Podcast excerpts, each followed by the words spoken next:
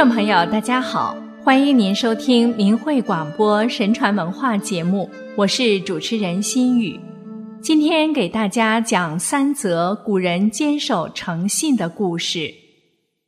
一，天佑善心。徐少瑜是钱塘人，光绪庚寅八月初，他向宜斋借了一百元银币，没有立借据。只口头约定一年以后如数偿还。第二年八月初，徐少瑜病倒了，危在旦夕之际，躺在病榻上的他一直喃喃自语：“还钱的时间快到了，我如果死了怎么办啊？”其妻听后对他说：“你借的钱没有借据，没有履行约定的必要，你就不要愁了。”徐少瑜说：“他因为相信我，所以才没要借据。我怎么能自己不守信用呢？”于是让妻子将家中的一柄玉如意和两件狐裘拿去卖了，共卖了九十银元，又从别人那里借了十元，最终在约定的日期如数偿还给了宜斋。没过几天。徐少瑜的病痊愈了。答应别人的事，就应秉持真的原则，无论如何都一定要做到。这是为人处事之本，是一种传统美德。看一看这些不惜身家性命而谨守守信重诺、做人准则的古人，真是令人由衷的钦佩。神迹也可能在这些人生活里出现。第二个故事：季札挂剑。春秋战国时期的吴国，也就是现在的江苏一带，算得上是一片神奇的土地。虽然吴国在当时算是边疆，却被上天看中，选为《孙子兵法》的诞生地。吴越争霸的故事也发生在那里，它的特产也和战争很有关系。吴越出产精良的兵器，享誉当时的春秋各国。那时有首古歌谣叫《徐人歌》：“严陵季子兮不忘故，托千金之剑兮待秋暮。”唱的是封地在延陵的吴国公子季札，他没有忘记自己的承诺。季札是吴国第十九世君王最小的儿子，“季”这个字有最小的意思。有一天，季札到鲁国出访，中途要经过吴国的附庸国徐国，宗主国的贵公子来了。徐国的国君自然热情欢迎招待一番。这期间，徐国君王喜欢上了季札的一样东西，他腰间佩戴的宝剑。季札的宝剑哪里吸引了徐君，如今已经无从知道。但是吴国的铸剑技术，从近年来挖掘出的文物中可以管窥，吴王夫差剑、吴王光剑等等。两千多年后出土，照样寒光凛凛。季札此去鲁国，还不是一般的出门，是进行国事访问。宝剑确实不能相赠。按照春秋战国时代贵族的标准，出门是不能不佩剑的，不然就会像女子蓬头垢面出门，出席宴会穿拖鞋一样不合礼节。于是季札决定回国时再将宝剑送给徐君，不过他只是心下暗许，并没有说出口。一年之后，季札回到了徐国，却发现徐君去世了。可是宝剑还是要送给徐君的。后来他将宝剑挂在徐君墓前的树上，自己离去了。季札说。上次我经过徐国的时候，从徐君的神情上知道他很喜欢这把剑，但我还要出使，不便把剑献给他。虽然这样，但我在内心里已经将剑赠与徐君了，不能因为他的亡故就违背原先的承诺。古人知道，亡故的只是人的躯体，真正的徐君在季札真念移动之际，已经收到了这把守信之剑。所谓人心生一念，天地尽皆知。天地都知道了，天地中的徐君当然也能知道。最后一个故事：恪守真意，三十年如一日。程允元，字孝思，他家世代都是淮南地区的望族。父亲程勋柱贩卖咸豆荚，往来于淮阳间，可生意日渐没落，于是放弃了这个行当，游学于京师北平。北平平谷县有个人叫刘登庸，当时要进京候选布曹的官职，碰巧与程勋柱邂逅于旅店里，二人相谈甚欢，聊起家中儿女。于是双方缔结为儿女亲家，定下婚姻之约。当时刘女和程子还只是稚龄年纪而已。后来刘登庸任职河东蒲州太守，六十多岁仍无儿子，衙署中唯有老妻与弱女奴婢数人而已。不久刘妻过世，太守倍感凄凉唏嘘。也得了病，临终前告诉女儿：“淮南的程允元是你的夫婿，是经过我们两家父母之命、媒妁之言定下的，你应谨记不忘。”他死后，刘女扶柩归葬返家。程勋柱自刘登庸就任后，不几年也故去了。程允元丧服期满。正打算到山西，听说岳父病故，就直奔平谷县而来，查访其乡里邻居，说刘女葬亲之后不知去哪儿了，留下几间老屋，至今门户紧闭。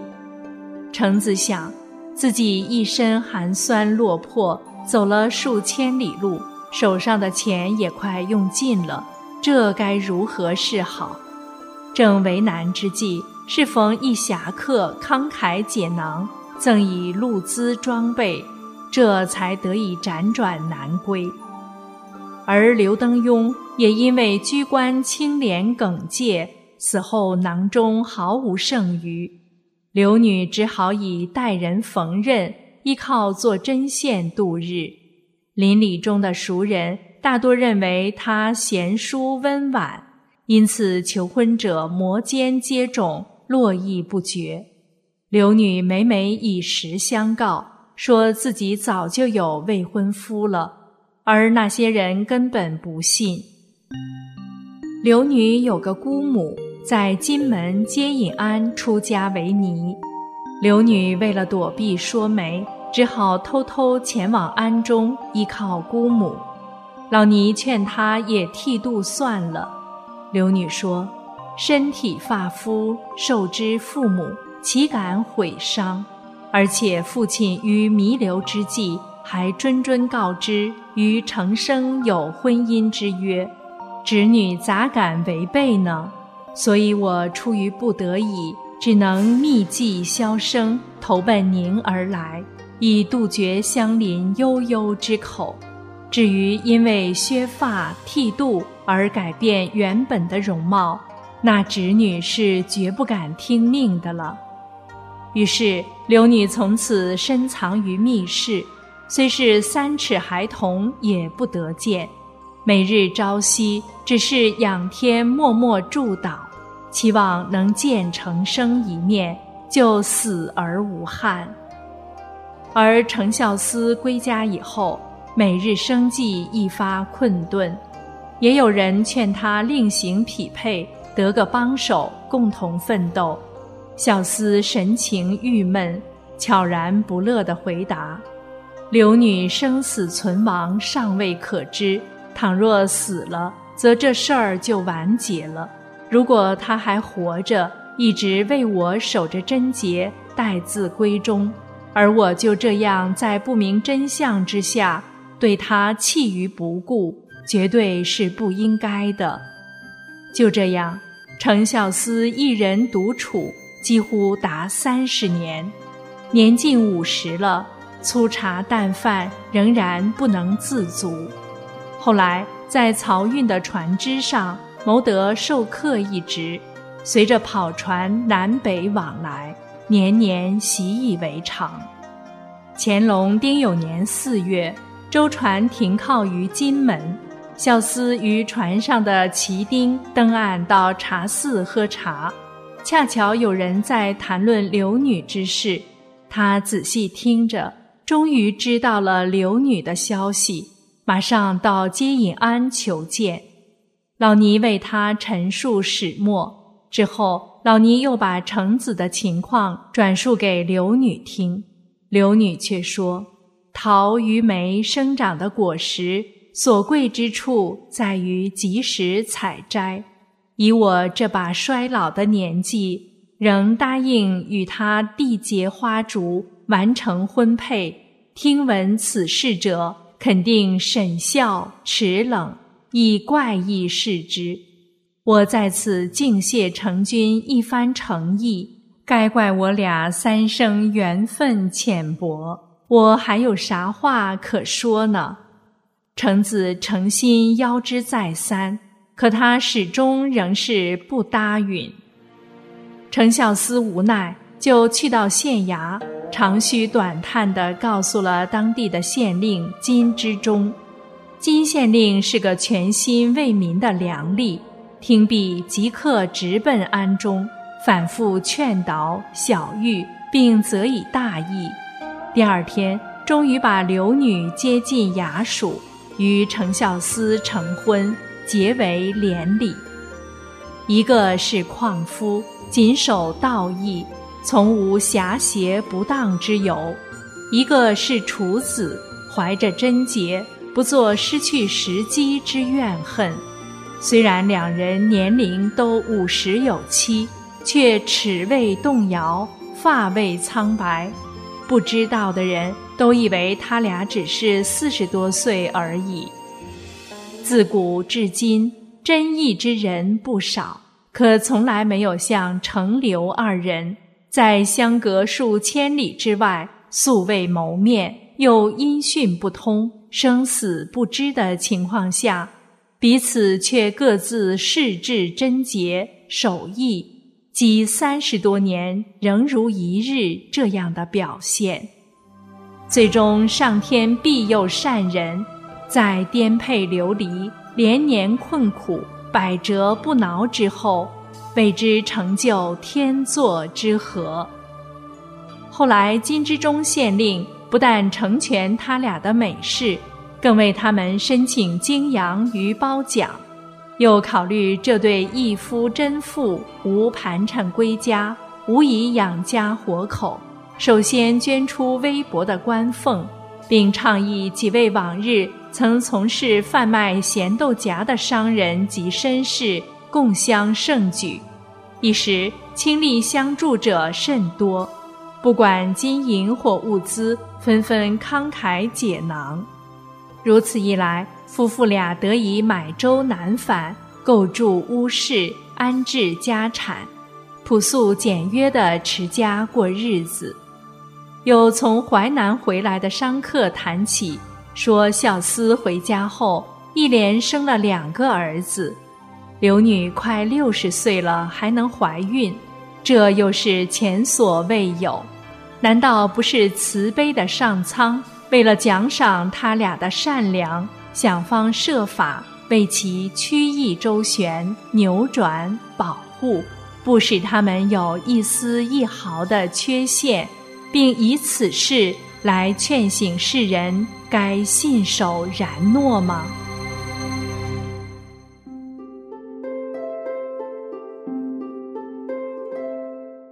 朋友，听过这个故事之后，您也许并不赞同这两位主人公用半生来信守承诺的做法，会认为他们太傻。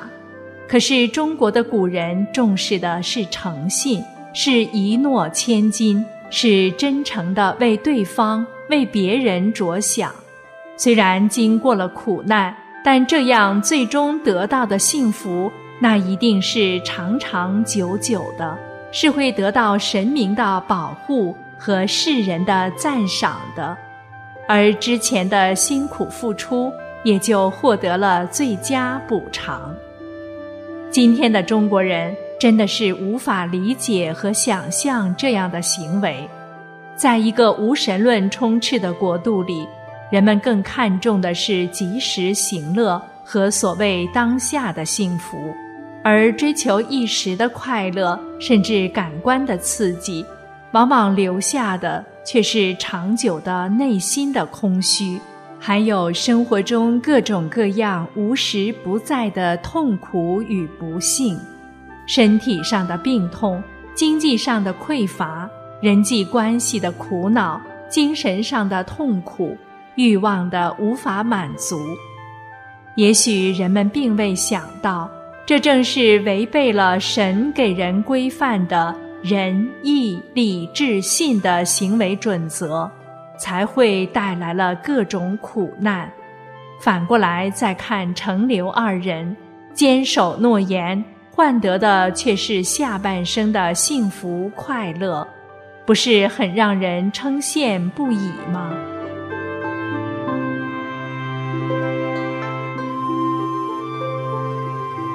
听众朋友，今天的节目就到这里，感谢您的收听，我们下次再见。